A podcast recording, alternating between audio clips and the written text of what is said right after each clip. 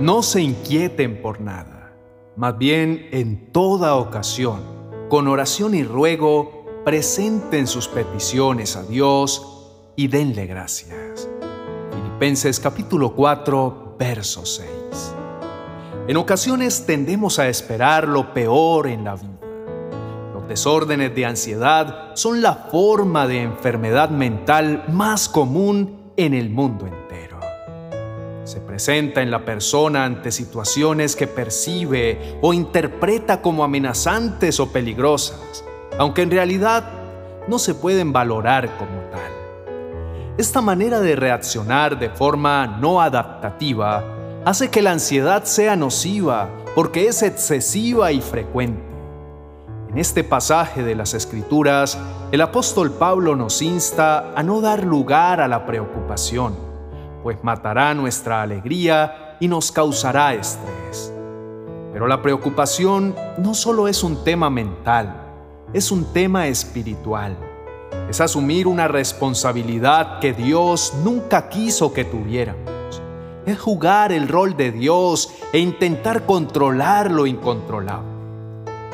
Hubo una vez un estudio científico sobre la preocupación que descubrió que el 40% de nuestras preocupaciones jamás ocurren. Por otro lado, el 30% de nuestras preocupaciones son referentes al pasado, que el 12% de nuestras preocupaciones son innecesarias sobre nuestra salud. Por otra parte, el 10% de nuestras preocupaciones son insignificantes o diminutas. Y por último, el 8% de nuestras preocupaciones son sobre problemas legítimos. Según todo esto, podemos analizar que la preocupación es inútil. No puede cambiar el pasado o controlar el futuro. Solo echa a perder el presente. Es una increíble pérdida de energía. La Biblia dice, no se preocupen por nada. Este mandamiento es uno de los más difíciles de obedecer. Incluso es más contracultural cuando consideras dónde estaba el apóstol Pablo cuando lo escribió diciendo, no se preocupen por nada. ¿Quieres saberlo? Se encontraba nada más y nada menos que sentado en una prisión, esperando que el emperador lo ejecutara. La preocupación es algo que aprendemos a hacer. Debes practicar la preocupación y ser bueno en ello. Si es aprendida, también puede ser olvidada. Analiza quién que llevando el problema o la circunstancia a la cama y dándole más importancia a esa situación que a su fe en Dios, le amaneció resuelto el problema al día siguiente. La respuesta es a nadie. Antes, por el contrario, adquiriste un problema más, porque ahora te encuentras desgastado, porque no pudiste conciliar el sueño. Tus fuerzas se redujeron y tu estado de ánimo se encuentra aún más pésimo. La voluntad de Dios es que puedas confiar en Él en el tiempo del dolor o dificultad y que puedas descansar en sus promesas que son sí y amén. Cuando eliges echar toda tu ansiedad sobre el Señor, puedes caminar manteniendo tu equilibrio, creyendo que el control de nuestras vidas están en las mejores manos, en las manos del Maestro. Jesús, el redentor de nuestras almas. Entonces tú y yo podemos dormir o descansar confiados como lo hizo nuestro Señor Jesucristo en aquella ocasión cuando iba con sus discípulos en la barca y de repente se desató una tormenta. Pero su confianza en el Padre y la fortaleza en la oración hicieron que ni la ansiedad ni la preocupación tomaran control de sus pensamientos. Antes, por el contrario, con la palabra de autoridad hizo que el viento contrario se detuviera, trayendo así gran calma y salvación a los que estaban con él. En síntesis, en el Evangelio según San Mateo, capítulo 6, verso 34, Jesús nos da el antídoto definitivo para la preocupación cuando dice, Así que no se preocupen por el mañana porque el día de mañana traerá sus propias preocupaciones, enseñándonos con esto que aprendamos a vivir un día a la vez, porque Él cuidará del mañana. Oremos. Oh Señor, de mañana oirás mi voz, de mañana me presentaré delante de ti y esperaré, porque tú no eres un Dios que se complace en la injusticia, el malo no habitará junto a ti. Te doy gracias por ser mi protector, por mostrarme día a día tus misericordias y por renovar en mi mente la esperanza de vida. Pues cuando te clamé me respondiste, Señor, me fortaleciste con vigor en mi alma.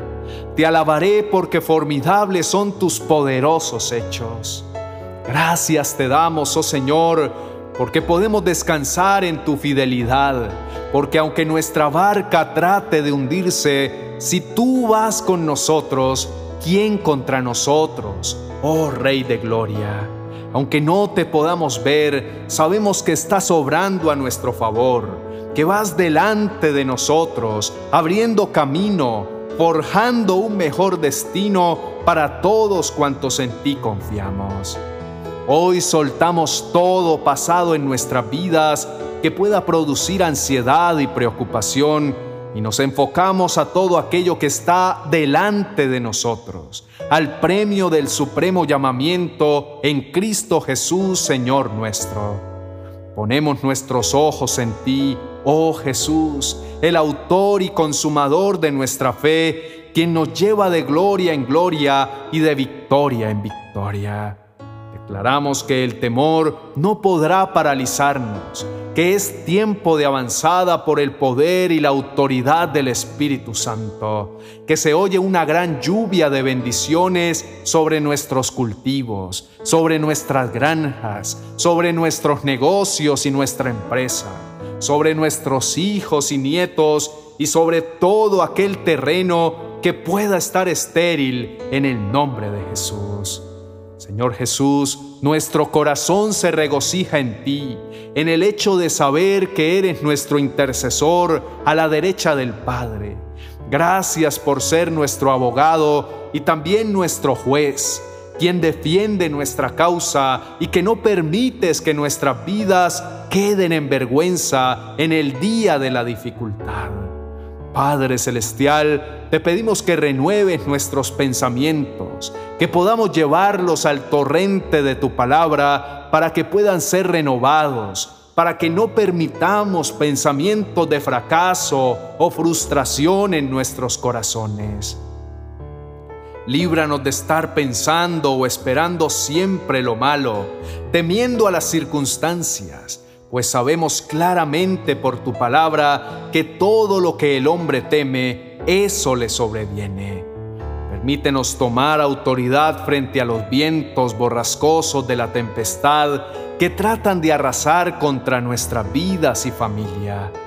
Decimos que en el nombre de Jesús toda obra del enemigo es enmudecida, que todo decreto de muerte de parte del infierno cae por tierra que tú, oh Señor, levantas bandera de victoria a nuestro favor, porque somos tus hijos y tú nuestro Padre.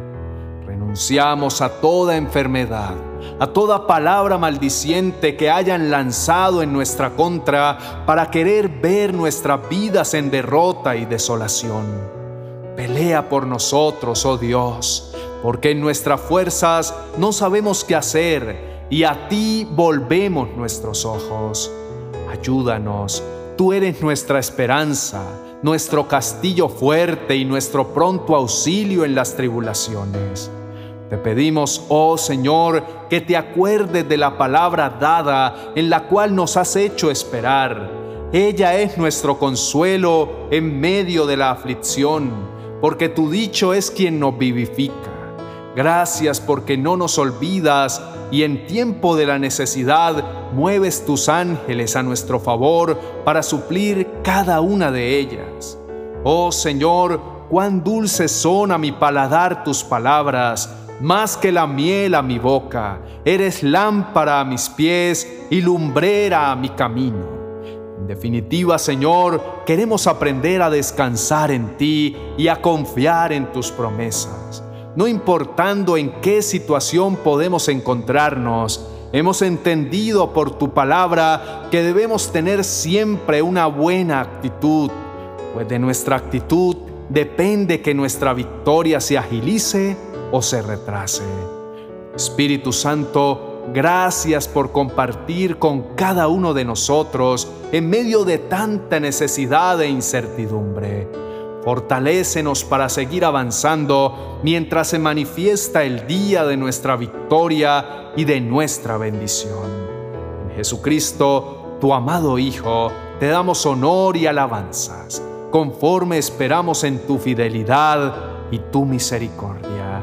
Amén y amén.